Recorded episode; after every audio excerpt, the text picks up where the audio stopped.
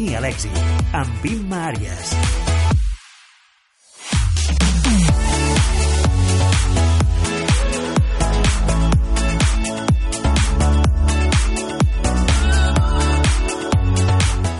Són les 4, avui és dilluns 4 de novembre, Dia Mundial de la UNESCO. Benvinguts i benvingudes.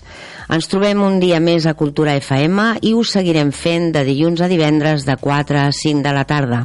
A la producció, amb Pau Miquel, Pau Càmera i Nacho Encinas.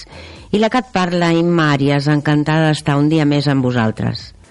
Al programa d'avui ens visitarà l'escriptora Bel Olid, parlarem amb David del Rosario i també tindrem ocasió de eh, rebre a Sandra Roles.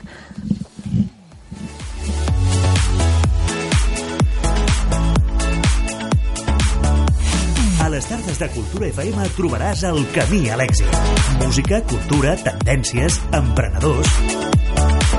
Camí a l'èxit, amb Imma Àries. Cada dia de 4 a 5 de la tarda.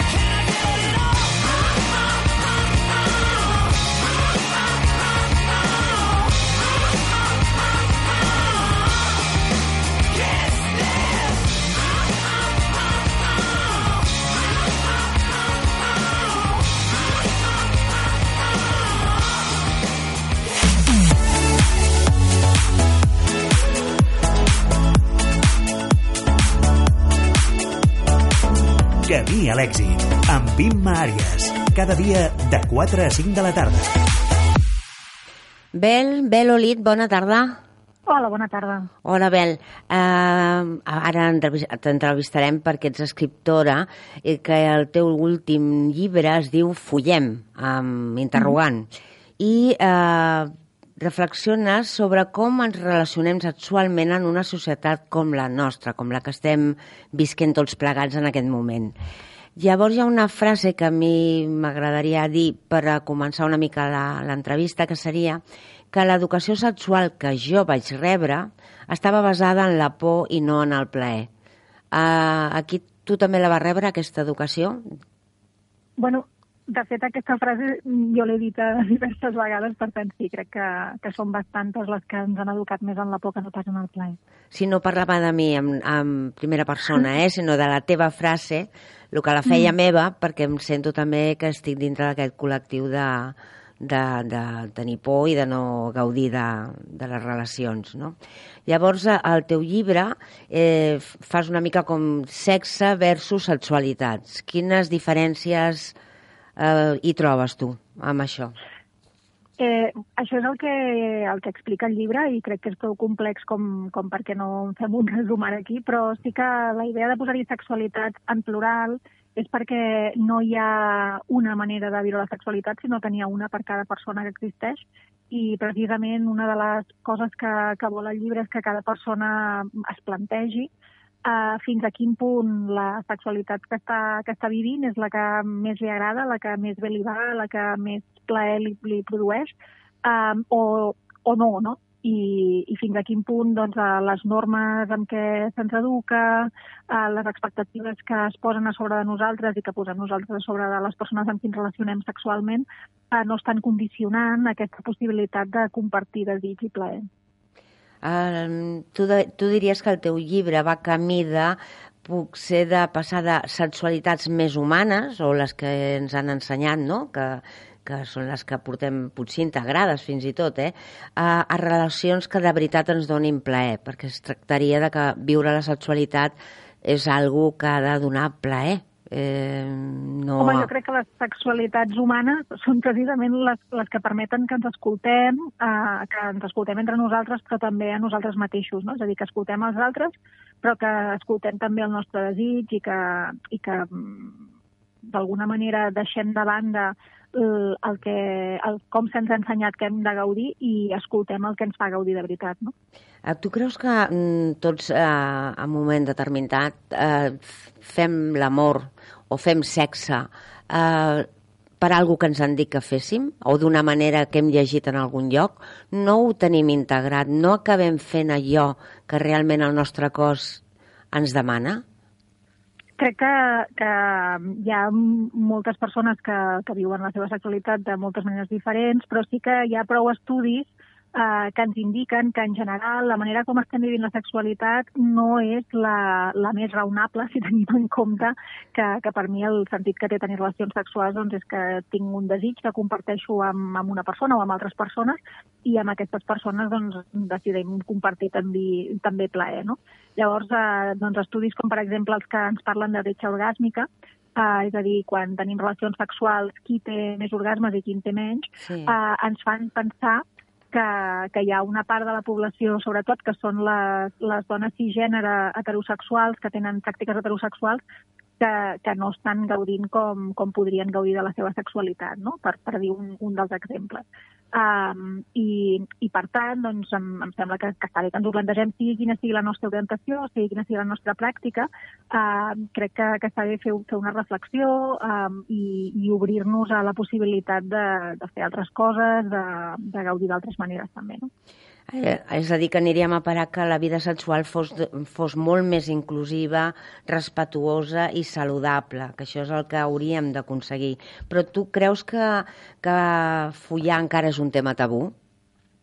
No, és- no és que ho cregui, és que tot ho demostra. és a dir, um, uh, no, és un, no és un tema tabú en el sentit de que no se'n parli, perquè, perquè sí que se'n parla, però sí que és un tema tabú en, en com se'n parla i de quines maneres està, està sancionat socialment que se'n parli i de quines no, no?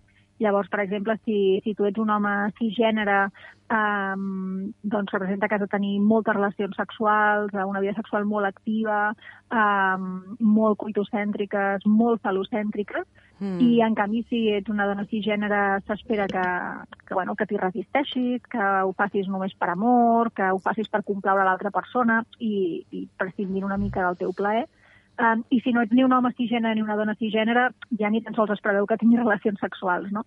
Per tant, crec que, que hi ha d'una banda un, una um, sobreinformació uh, des de determinades perspectives i una massa poca informació des d'altres perspectives menys normatives, no?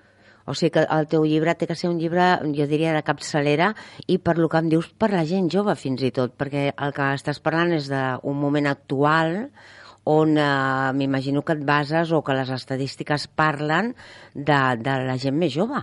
És així? No, de fet, les estadístiques diuen que, que a totes les edats eh, tenim determinats problemes i que aquests problemes venen del mateix lloc, que és de les expectatives eh, que es creen socialment sobre com han de ser la sexualitat i de la, i de la, poca, la poca flexibilitat eh, social eh, que, que tenim amb, amb, un, amb un aspecte de, de la vida humana que en realitat és molt flexible, molt ric i, i molt ampli, no? i que en canvi doncs, la, la, les normes socials, eh, l'homofòbia, el masclisme, etc., eh, ens redueix molt aquest camp. No? I, i sí que potser en un principi pensava que podia ser un bon llibre per les persones que comencen a compartir la seva vida sexual i, per tant, doncs, per les persones més joves, però després, amb, amb la, les primeres persones que l'han llegit, i de fet ja, ja anem per la tercera edició amb, amb doncs això, no? en un mes, Felicitats. des que va sortir a la venda, Sí. ja anàvem per la tercera edició, per tant, sembla que sí que hi havia ganes de parlar-ne. Sí, sí, doncs sí. eh, les primeres reaccions han estat de, de gent de totes les edats, de tots els gèneres, de, de tota mena, um, que, bueno, doncs que cadascuna hi ha trobat uh, alguna cosa que, que podia ajudar-la en la seva reflexió sobre la sexualitat i, i doncs això, mirar-s'ho d'una altra perspectiva, no? i amb una mica de sort enriquir la seva vida sexual també. Bel, tu en el llibre eh, també eh, penso que retrates les noves formes d'entendre el sexe i la sensualitat que plantegen inclús comunitats com la queer i pensaments nascuts de la revolució feminista. Què ens podries dir d'aquests col·lectius o d'aquesta manera de veure el sexe o la sensualitat? Mm, no, és, no és res gaire nou, en el sentit que, que fa molt de temps, i jo diria que si no és des de, des de tota la història de la humanitat, que, que hi ha determinades pràctiques que, que hi ha gent que les, que les té doncs, per habituals, etc. No? Sí. Uh, el que passa és que aquestes pràctiques uh, s'han regulat de manera diferent doncs, al llarg de la història. I, i el, el que sí que hi ha ara mateix eh, doncs en el nostre context, perquè recordem que la sexualitat és bàsicament cultural i que, per tant, doncs, en, en cada cultura, en cada moment, eh, es veu des d'una perspectiva, i en, en el nostre context actual eh, sí que hi ha un, un cert activisme de, des dels de col·lectius que queden al marge precisament de les pràctiques pres, prescriptives, no? per exemple, doncs, abans parlàvem de, de coitcentrisme o falocentrisme, Sí. Clar, si tu pertanys a un col·lectiu que, que queda exclòs d'aquestes pràctiques, que tant pot ser, doncs jo què sé, que siguis um, una parella de dones cisgènere lesbianes, com pot ser que siguis una persona que, que va amb cadira de rodes i que no té sensibilitat per sota la cintura, per exemple. Sí. Uh, vull dir que hi ha, doncs, són col·lectius molt variats, en realitat. Si tu quedes exclòs de- de- d'aquestes pràctiques prescriptives, evidentment has de buscar la vida per una altra banda, i el que, el que jo proposo és que potser les, totes les persones podem aprendre eh, d'aquestes pràctiques doncs, no, no tan hegemòniques i que, i que en realitat doncs, poden ser doncs, molt satisfactòries. No? Ah, per exemple, aquesta obertura que hi ha a models alternatius com la monogàmia, com el poliamor o l'aromanticisme, ens eh, fa cinc cèntims? Um, és difícil, eh, fer-ne Sí? 5 cèntims, vull dir És que, crec que són pues, temes fes-ne complexos 10, com fes-ne per, 10 de cèntims. com per, com per pensar-hi en profunditat, no? Però, però de nou, crec que, que les persones i els col·lectius que, doncs això, no? que qüestionen determinades maneres de viure la sexualitat i també les relacions sexoafectives, no només sexuals, sinó també afectives, eh, estan pensant en moltes coses que, que poden ajudar doncs, a, a tota la societat, en el fons, a, a viure més bé, de la mateixa manera que, que quan posen, per exemple, voreres amb, amb una petita rampa, perquè si vas en cadira de rodes i puguis i puguis anar còmodament. Sí. Això també ens va bé a tots els que no anem amb cadira de rodes, perquè si tornes a comprar amb el carro de la compra o si vas amb un cotxet de, de bebè, doncs també t'ajuda molt que aquestes voreres estiguin adaptades. Doncs normalment, quan, quan socialment en, ens obrim a, a tenir en compte grups de persones que no havíem tingut en compte, en realitat estem obrint camí també per tothom, no? I, i en aquest sentit, doncs, a les, les persones que es plantegen la monogàmia mm, obligatòria o que es plantegen l'heterosexualitat obligatòria, eh, en realitat estan obrint camí també per a altres persones que, que potser podem decidir continuar tenint pràctiques monògames però des d'un altre lloc, amb una altra reflexió. No? Alhora que també amb el tema del, de les relacions no monògames eh, doncs cal vigilar molt amb, amb no caure amb, amb la comercialització o la banalització de, de les relacions, no? I tot això hi ha molta gent que, que hi pensa molt profundament, en el llibre només s'esmenta, um, però, però sí que hi ha recomanacions d'altres llibres que pots anar a buscar si t'interessa el tema. Dius que el cos no ho és tot, Bel. Eh, bueno, el, el cos és, és bàsic no? per sentir determinades formes de, de plaer, però, però també hi ha mm, un pes molt gran de la mirada, no? de com mirem els cossos dels altres i el, i el propi cos, Mm. i com alguns cossos ens semblen desitjables i altres no, um, no tant per al que ens agrada o ens deixa d'agradar com pel que ens han dit que ens hauria d'agradar, no? i com Mm. alguns cossos queden mm, directament desestimats de, del seu mm, potencial eròtic o sensual um, sense plantejar-nos un i dos segons, simplement perquè se'ns ha ensenyat que no són cossos desitjables i això se'ns ensenya de moltes maneres. No, no et diuen mai uh, les persones grasses no són desitjables sexualment, ho aprens uh, doncs, socialment de, de moltíssimes maneres.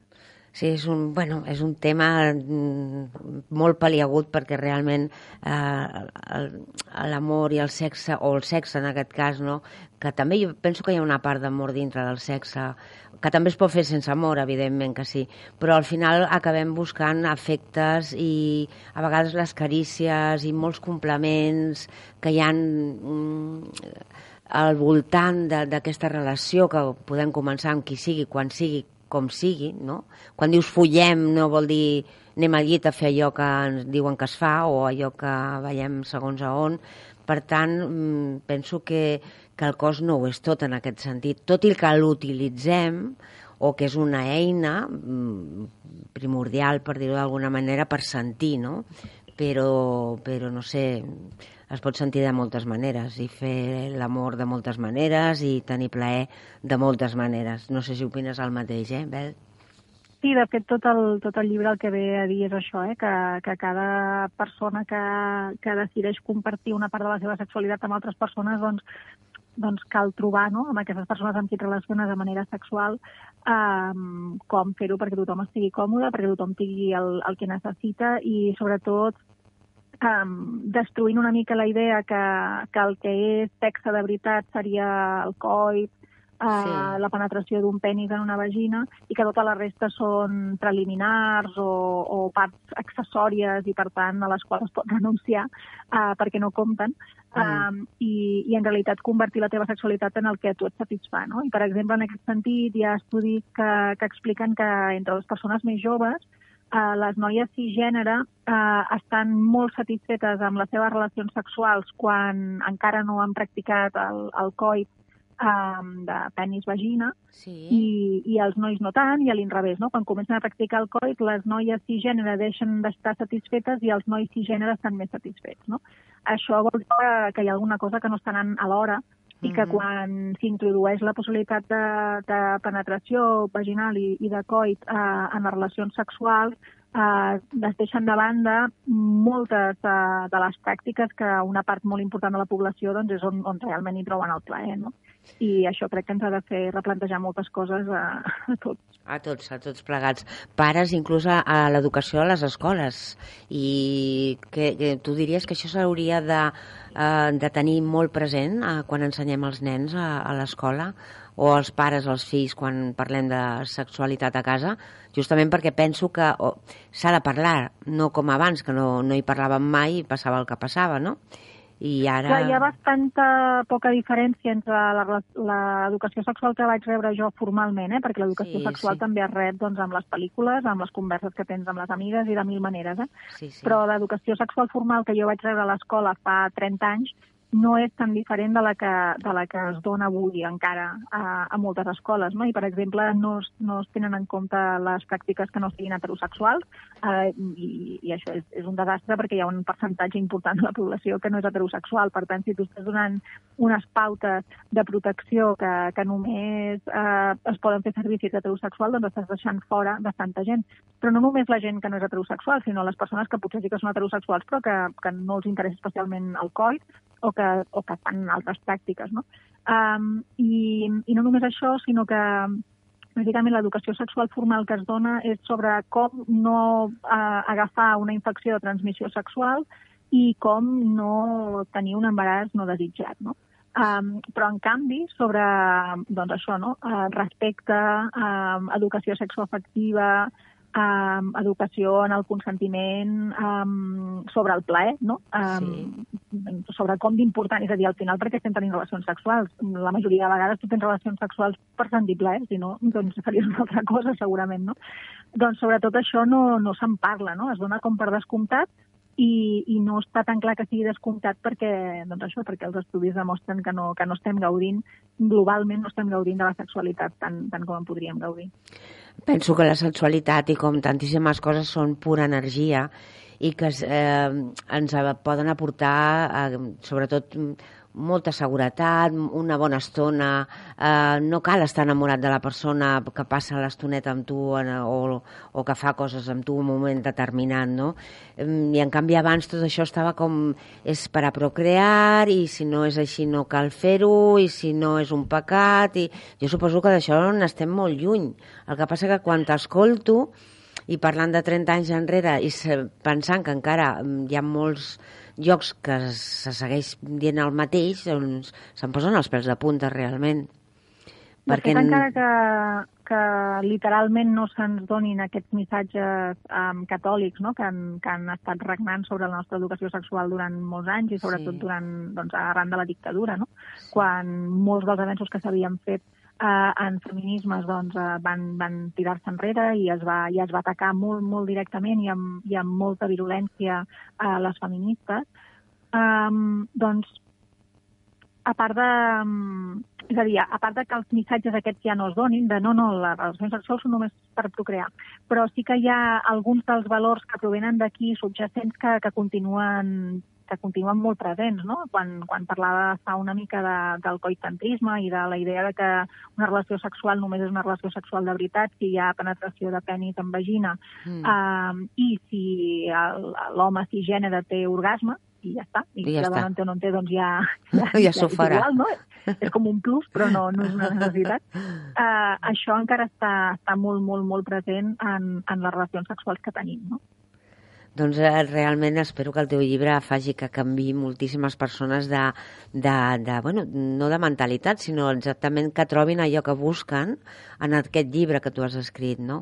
I al final una pregunta que se m'acudeix, que també per mi és molt important, o que sempre me l'he fet, i jo també sóc de la vieja escuela i segurament més que tu, eh, més enrere. Però és el mateix fer l'amor que follar? Um, per mi és, és irrellevant. O sigui, per I mi ja la pregunta és de tenir- bufetada, no? No, no, no, no cadascú. Les, les preguntes estan molt bé i sobretot si ens ajuden a, a anar a, Sí, a això. respostes que ens facin anar més enllà, no? Però per mi la, la qüestió és, um, és per què tenim relacions sexuals, quina mena de relacions sexuals tenim, amb qui, eh, si és perquè volem, si és com volem, si és quan volem, i, i en aquest sentit a mi m'és igual si és, si és una relació sexual esporàdica amb una persona que, que conec poc, uh, o si és una relació sexual doncs, amb algú amb qui, amb qui ja fa temps que em conec, amb qui potser tinc una relació uh, de parella o el que sigui, no? Llavors, al, al final, per mi, la, la sexualitat sana és, és tant una com l'altra, sempre que, que estiguem doncs això, no? escoltant-nos eh, i guiant-nos sobretot per, pel desig i, i pel plaer, no? que sigui el que, el que mani en les nostres relacions eh, sexuals. ens deixaríem portar per la part més eh, de natura, de natura intrínseca, no? de, del que sent el, el que seria la humanitat, no? del desig però, però sense complements, el desig i prou, és a dir, em ve de gust i em ve de gust. I... Bueno, no sempre és tan fàcil i a més jo crec que les sexualitats estan tan, tan, tan mediades per la cultura i, i per les normes socials que, que no sé què tenen de natural, no? Ben bé. gens, però, però, sí que, però que sí que dintre de- de- d'això, no? de, de tota la, la banda social del desig i la construcció del desig, que és educat i que, i que és tensionat, no? sí. moltes vegades, um, sí, que, sí que trobo que és important que ens sapiguem escoltar i que sobretot que sapiguem compartir. i que sapiguem gaudir d'aquesta energia meravellosa que és el sexe, eh, amb qui sigui, quan sigui, i, en, i sempre amb respecte, i sempre amb, amb una obertura que va més enllà de, de coses eh, es, escrites o dites. O... Potser el teu llibre ens fa canviar i ja et dic que pot ser un llibre de capçalera, però el que fins ara ens han explicat doncs, no, no funciona i jo penso que està molt bé que hagis fet aquest pas i sé que ets una escriptora que ha escrit més d'un llibre, presidenta també de l'Associació d'Escriptors de Llengua Catalana i que de la literatura eh, has fet de la literatura un camp de batalla i del ca- camp de batalla una festa. Així vius tu, eh que sí, Bel? Uh, sí, de fet, això és la, la cita que, que encapçala el llibre, no? Uh, és és un, una dedicatòria que diuen Sí. nosaltres que hem fet una festa del, del camp de batalla i això juga amb, amb una autora que a mi m'agrada molt, que es diu Kate Bornstein, que és una activista feminista, eh, trans, etc que, que també ha parlat molt de sexualitat. I, i ella mm, parlava de com els cossos moltes vegades són, són vistos com camps de batalla i que a ella li agradaria que en féssim un camp de jocs, no? Mhm. Això en anglès té, té un joc de paraules que en català és difícil de reproduir, però, però sí que, que a mi m'agradaria això, no? que poguéssim convertir, que deixéssim de torturar els nostres cossos, que deixéssim Sí. d'intentar conformar-los a, als cànons, a, als patrons estètics, etc i que, i que els estiméssim més i els cuidéssim més pel que són, no? que és el, el que ens permet compartir, Exacte. viure i, i estar presents. No? Molt bé, Bel, doncs ha estat un plaer escoltar-te, llegir el llibre Igualment. deu ser un altre plaer i fer l'amor, fer el sexe també és un altre plaer i així ha de ser, uh, sigui que I per sigui sort no cal qui que ho faci. a cap, ho podem fer No, no, ho farem tot. Bel, moltíssimes gràcies per estar al programa i que et vagi molt i molt bé. tot. Vinga, gràcies, bona Adéu, tarda. bona tarda. Adéu.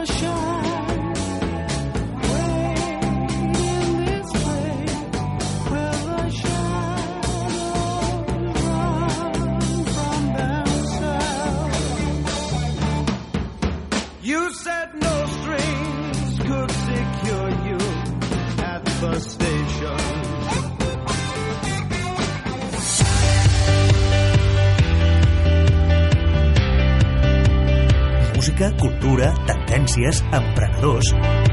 Camí a l'èxit, amb Imma Àries. Cada dia de 4 a 5 de la tarda. Buenas tardes, buena tarde, David del Rosario. Hola Inma, buenas tardes. Buenas tardes. A ver, tengo aquí a mi man, en mi mano un libro que dice así, el libro que tu cerebro no quiere leer. Y como dice eso, pues claro, no lo voy a leer. ¿Qué te parece? Me parece genial. ¿Por qué crees que el cerebro no quiere leer un libro como el tuyo? Mira, este título eh, surge de una experiencia personal.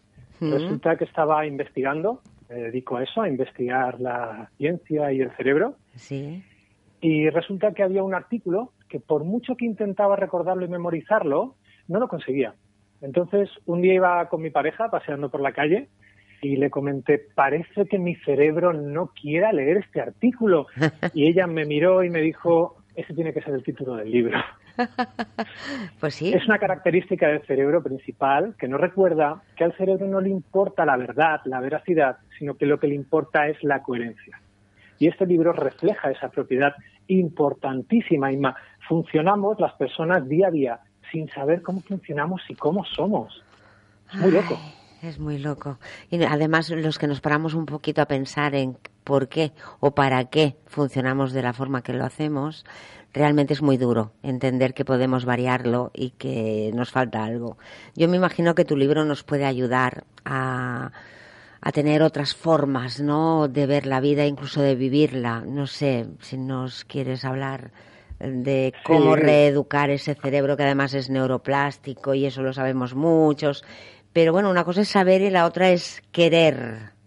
Esa es la clave. Y una cosa es saber, todas las personas estamos a un clic de distancia de cualquier concepto, eso es una cosa, y otra cosa es ponerlo en práctica en nuestro día a día.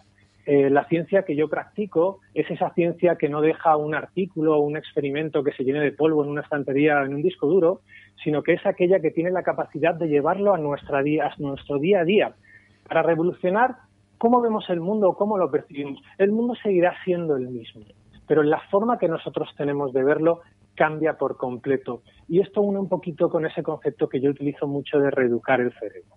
Reeducar el cerebro, Ima, ¿qué es? Reeducar el cerebro es alinear mi comportamiento en ese día a día, en esa cotidianidad, con la forma de funcionar de mi mente y de mi organismo.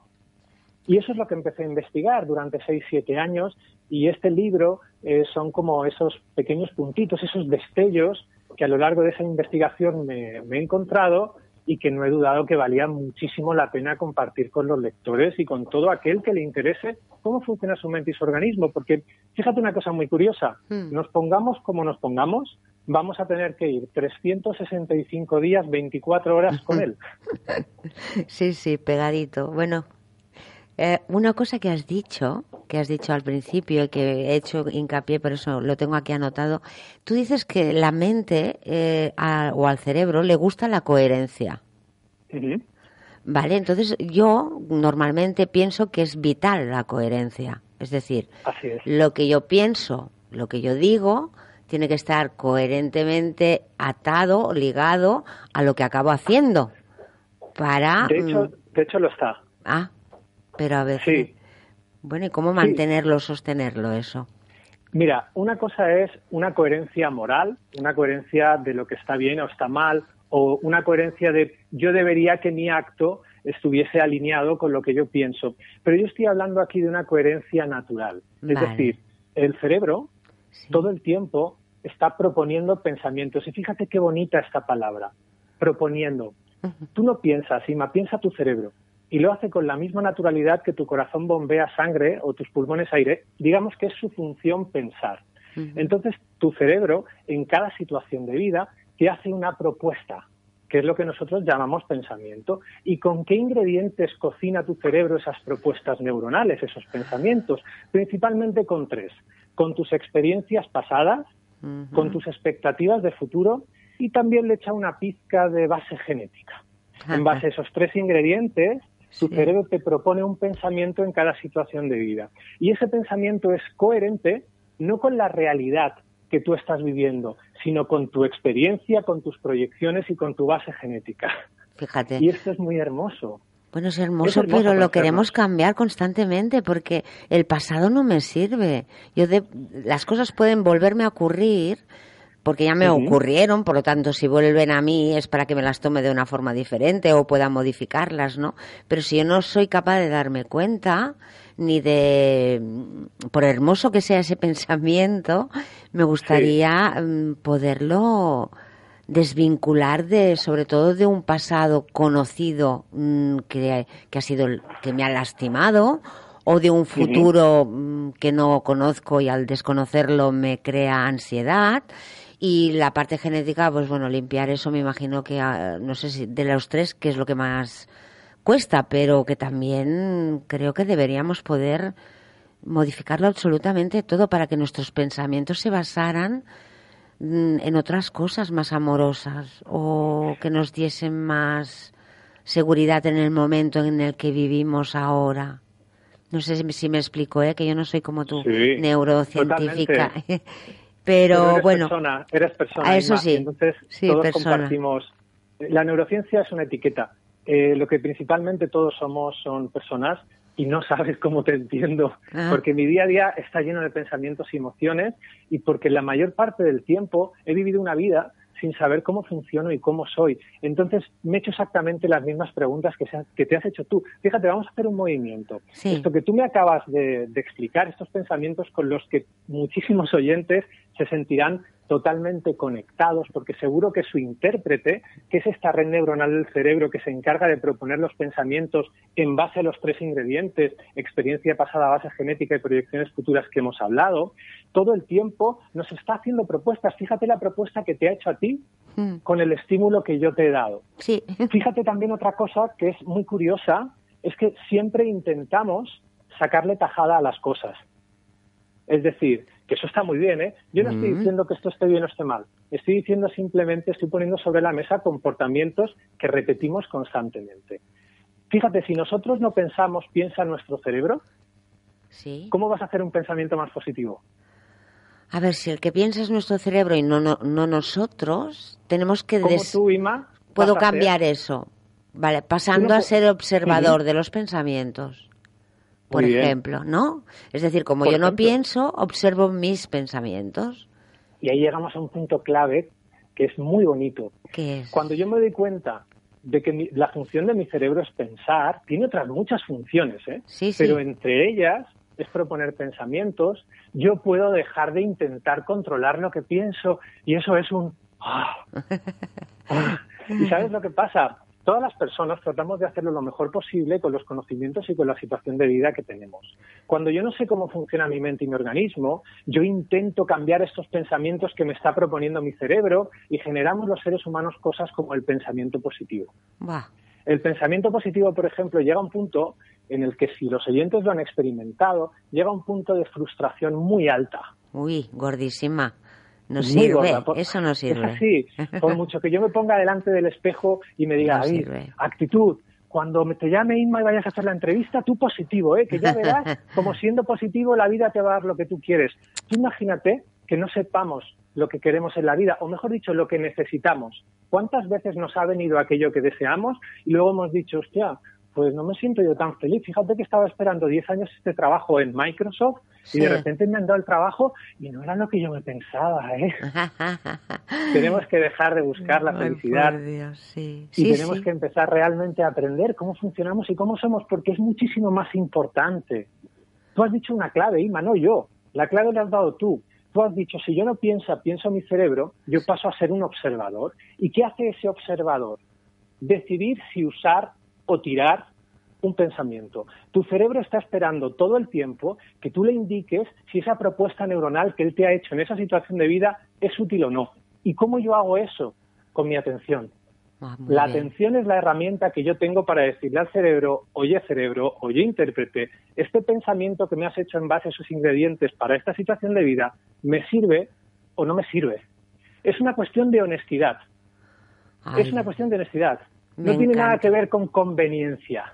No, no, no, me encanta, me encanta lo que dices, porque además, si lo pones en práctica, ah, reconozcamos que es constante, que no podemos perder ni un instante de ser conscientes, pero incluso tenemos que castigar, no castigar, pero yo muchas veces a algún pensamiento le digo, cancelado, este no me sirve, te he dicho que este no lo quiero, y hablo con mí misma. Entonces, el cerebro mm, deja de, de emitir ese pensamiento. Eso yo lo he probado es. conmigo misma, ¿eh? O sea Así que es. eh, eh, Esto, es, es esto real. que yo propongo, es que esto que yo propongo sale de sale del laboratorio. Yo, yo no utilizo la ciencia para tener razón. Yo utilizo la ciencia para ver una situación de vida desde una perspectiva diferente. Y para la neurociencia, un pensamiento es una propuesta neuronal que tú, Inma o yo, David, podemos usar o no. Muy bien. Y, y- y claro, esto nos, nos permite vivir exactamente la misma vida que vivimos cualquier día. Nos vamos a levantar por la mañana y la vida va a seguir siendo la misma, pero la percepción de mi vida va a ser completamente distinta porque ya no soy esclavo de lo que pienso. Empiezo a relacionarme de una manera pacífica con lo que pienso y empiezo, importantísimo, a alinear mi comportamiento con mi forma de funcionar.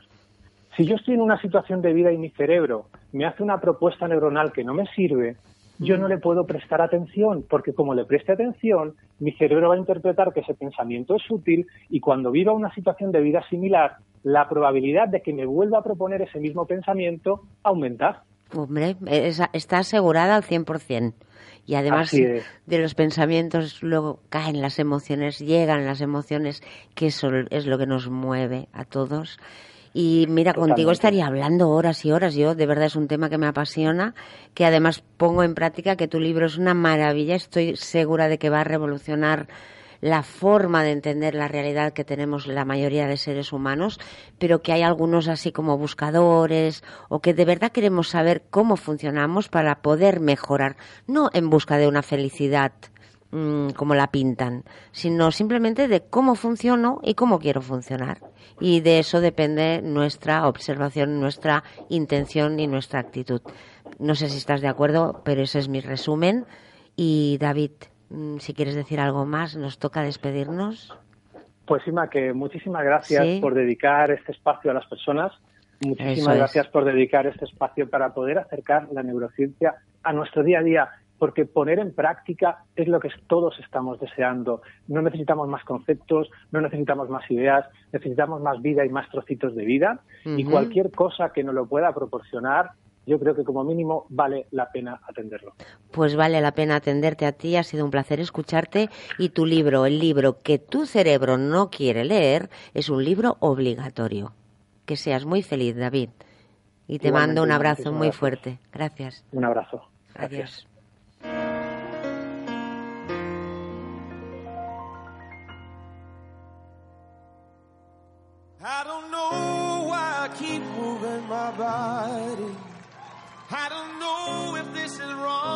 If it's right. I don't know if it's the beat or something's taking over me. And I just know I feel so good tonight.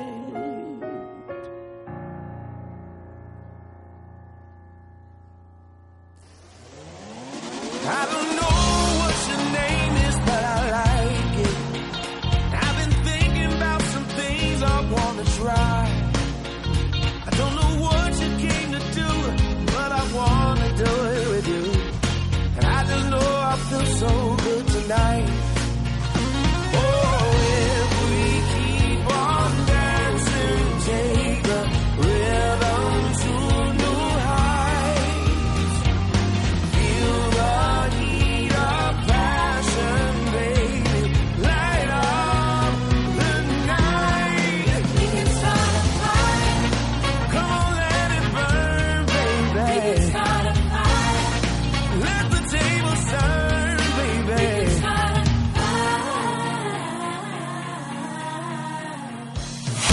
A les tardes de Cultura FM trobaràs el camí a l'èxit. Música, cultura, tendències, emprenedors... Camí a l'èxit, amb Imma Àries. Cada dia de 4 a 5 de la tarda. Bona tarda, Sandra Roles. Bona tarda. Hola, Sandra, estàs disposada a improvisar? Ay, yo siempre, ¿eh? La- como la vida misma. Como en la vida misma, pues vamos a ello. Eh, Sandra Roles és membre de la companyia de teatre Improderades, una companyia d'impro on tots són components femenins. Això per, això per endavant. Eh? En total sou cinc persones i és una companyia feminista amb integrants femenines. Sí? Correcte. Vale. Sí. I això ens ho explicaràs, a que sí? I tant, clar que sí. Vale. Cap problema. Uh, per finalitzar una, aquesta prestació, dir que esteu fent Peluqueria de Barrio, al Teatre Llantiol, que estàveu Sí. fent la funció els dijous, però que ara, penso que ja canvieu aquest dissabte, de dijous a dissabte passeu o quan? El dia 16, dia 16 de novembre, dissabte, serà el primer dissabte a les 11. Molt bé, doncs pues ja ho sabeu, tots cap allà el 16 de novembre, dissabte al vespre. Explica'ns, Sandra, de què va aquesta impro... O primer comencem sabent de què va aquesta companyia feminista. Bueno, jo crec que la companyia es va crear primer sent eh, només noies i amb el pas de que de quasi un any ens hem tornat totes més feministes que mai. Sí, l'evolució ha sigut, jo crec, cap aquí, no? Érem dones que fèiem humor i ara Sí. som feministes totes que fem també humor, que és un món eh, realment difícil. Llavors fa que, que siguis més feminista. La lluita, eh, les dificultats, eh, trucar portes i et fa falta com un representant que sigui un home, hi ha certes coses que no canvien. Mare I, meva. ahí, sí, i això ens dona com molt de coratge, no? I, i ara jo crec que ja ens autodeterminem com a feministes que fem humor. I té molta gràcia perquè el qual més eh, diferent, saps? Estem aprenent molt unes d'altres Sí. i el qual més diferent. Som cinc persones totalment, cinc noies totalment diferents, cada una de su padre, de su madre, però amb una base de lluita que, que no l'havia trobat fins ara, també t'ho dic. No l'havies trobat mai? Doncs hi ha moltes dones lluitadores per la, per la vida, eh? El que passa que a vegades Sí. s'amaguen o no troben aquest conjunt de companyes que les facin, saps? Això que tu has guanyat al tenir aquestes altres noies amb tu, eh, que t'ha donat molta més empenta i molta més força, però sí, Sí, que gràcies a totalment. Déu hi ha moltes persones, mm, dones, que som lluitadores, que, que volem un món millor i que volem que ens tractin com, com a tots, o sigui, com a Com a tots els tots. éssers humans, sin, sense diferència, no, no, no, no, ni corbata, ni falda, ni coses d'esses, que parece que tot és una marca la diferència, fins i tot el que portem posat.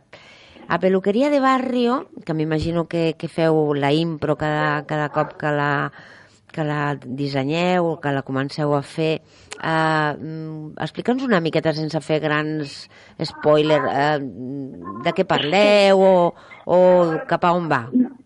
Cap a on va? Doncs mira, eh, Peluqueria de Barri el que té és que és un long form, és una impro de, de llarg format. Estem una hora, una hora, hora i quart Sí. eh, amb la mate dintre de la mateixa història, on, de, on passen moltes coses i va, tot sorgeix d'una frase d'una revista de- d'algú del públic, que Ah. volem escollir revistes Ahà. i a partir d'allí, d'aquesta informació, doncs, eh, surge la locura, la màgia de la improvisació, que és, eh, bueno, amb aquest referent, què pots arribar a fer? I realment surten coses molt interessants, molt interessants i molt divertides. Segur, seguríssim. Si algú Sí, té la improvisació és que, bueno, penso, eh, que quan surt algú de dins, que no està sobre un paper, que justament surt en el moment aquell que l'estàs sentint, això dona diversió total i un, honestitat i sale lo que sale porque es lo que hay dentro, no?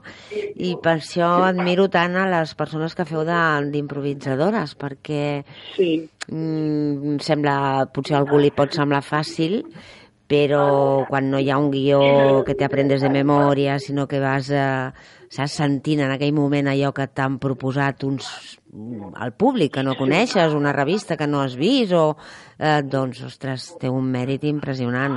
Jo per almenys ho veig així. sí, impro té aquesta qualitat de que és per això que com la vida misma, perquè és sí i además, saps? Totes les situacions les has d'acceptar Sí. i a més fer-les més grans, que és, que és com una mica la vida, no? És com que et posa davant, doncs no, no t'hi neguis, no t'amaguis el cap sota l'ala, no, no, no, un sí i a més, i gaudeix. Sí. És com un sí.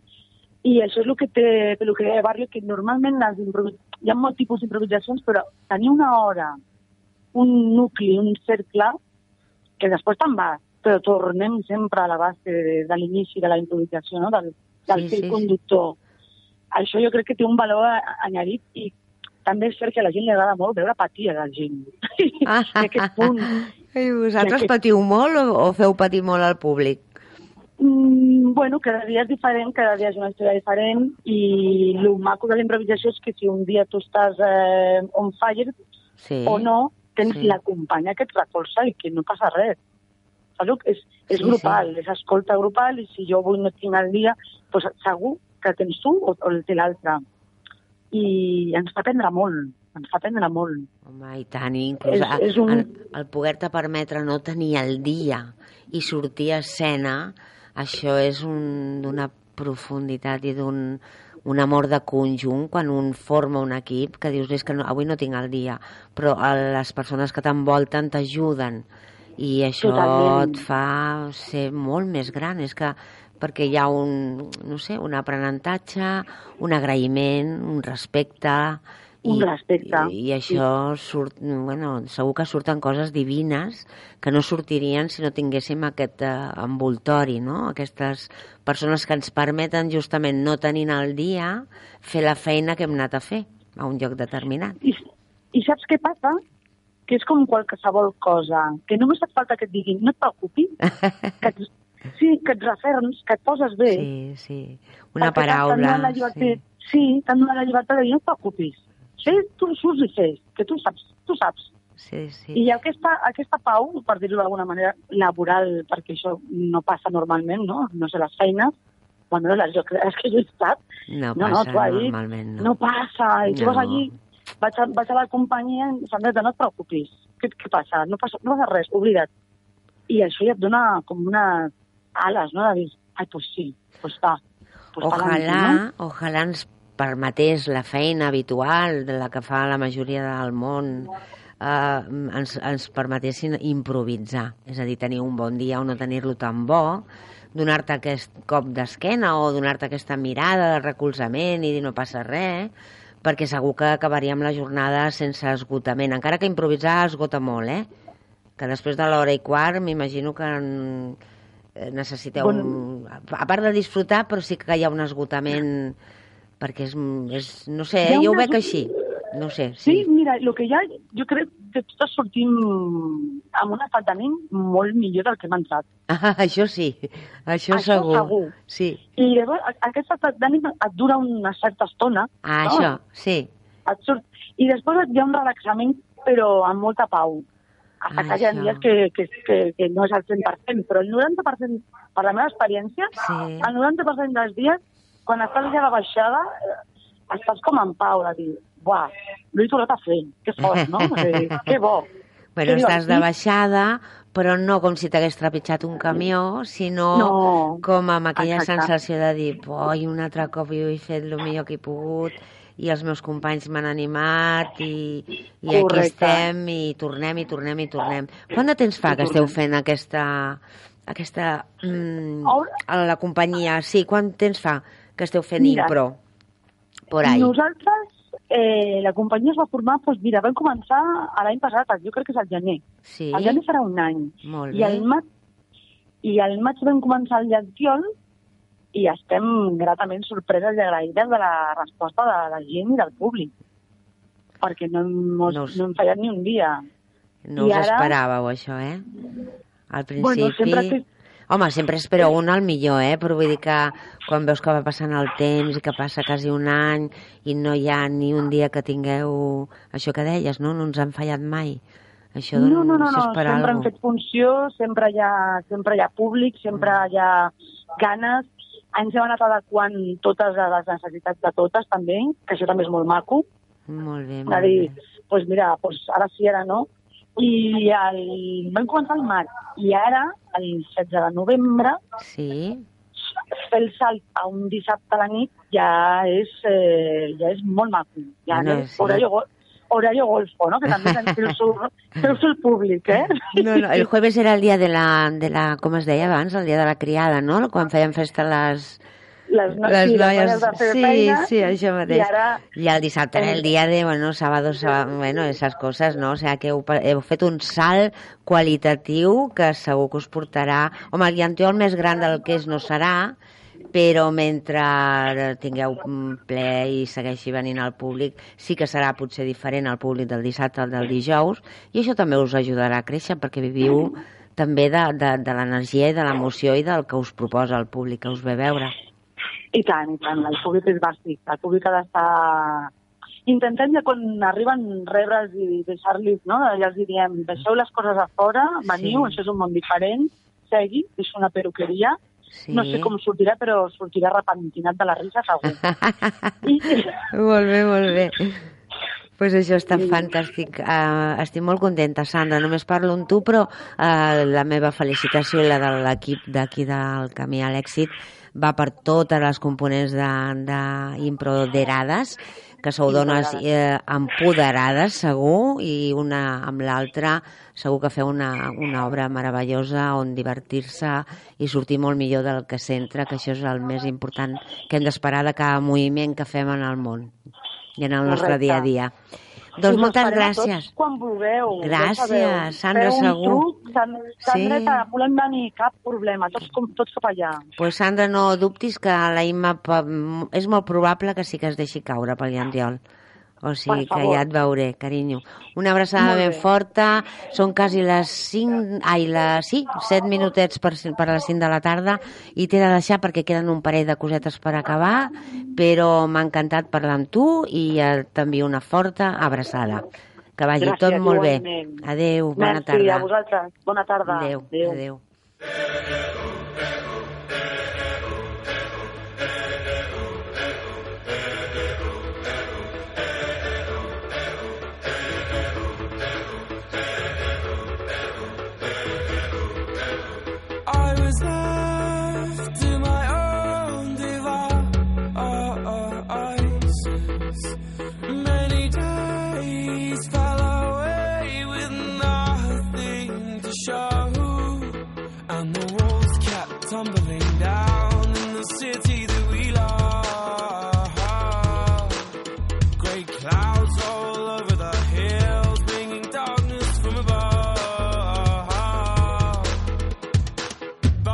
You close your eyes?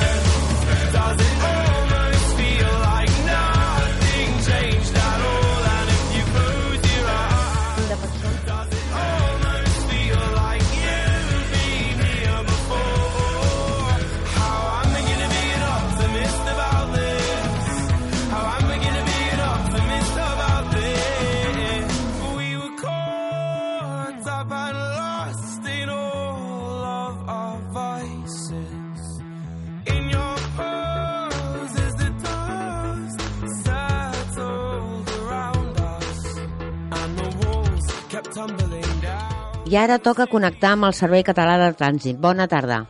Hola, què tal? Bona tarda. Doncs tenim tallada aquesta B23 d'entrada a Barcelona, a tocar de l'Avinguda Diagonal, a la zona d'Esplugues, es fan desviaments cap a la Ronda de Dalt, i això està provocant cua a la mateixa B23 de més de 4 quilòmetres entre Sant Joan d'Espí i Esplugues, com us dèiem, tallada aquesta B23 per enllaçar amb l'Avinguda Diagonal amb vehicles desviats cap a la Ronda de Dalt. Això també afecta, per exemple, el darrer tram de la C32, on hi ha cua de 2-3 quilòmetres entre Sant Boi i Esplugues, quan aquesta C32 enllaça amb aquesta ronda de dalt. A banda d'aquesta incidència, destacar-vos un vehicle avariat a la B30, lateral de la P7 a la zona de Barberà, que provoca cua al tronc central, a la mateixa autopista AP7, ara retencions de més de 3 quilòmetres entre Santa Perpètua i Barberà en sentit sud. És tot des del Servei Català de Trànsit. Moltes gràcies i bona tarda.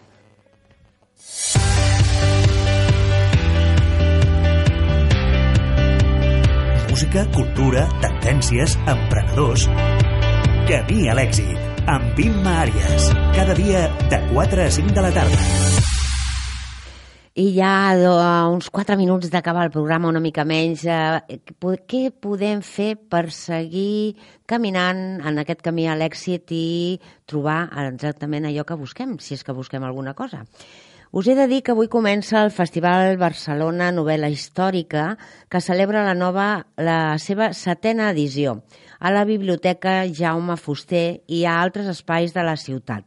L'edició d'aquest any està centrada en microhistòries sota el lema de petites històries que han fet història. El Festival Mil·lenni celebra la seva nova edició, la número 21, amb actuacions en directe d'un gran nombre d'artistes. Avui dia 4 a les 9 del vespre sonarà Primal Scream a la sala Ratsmatàs. També tenim el Festival Clàssics 2019, Projecte Bellesa, una exposició on Àlex Rigola, amb l'ajut de Tanit Plana, Max Glaenzel i Irene Vicente, ens proposa una aventura al voltant de la bellesa en aquesta instal·lació teatral participativa on, a partir d'una història, reflexionarem sobre la bellesa. A la Biblioteca Sant Gervasi, Joan Maragall, s'hi celebra el Cine Lliure i es projectaran documentals de qualitat de manera gratuïta a partir de les 7 del vespre. Per acabar, tenim a l'Anna Netrekbo i a Yusuf Esbarsov, la soprano i el tenor rus actuaran a l'escenari del Gran Teatre del Liceu per celebrar els 20 anys de reobertura del Teatre de la Rambla, després de l'incendi que el va destruir l'any 1994.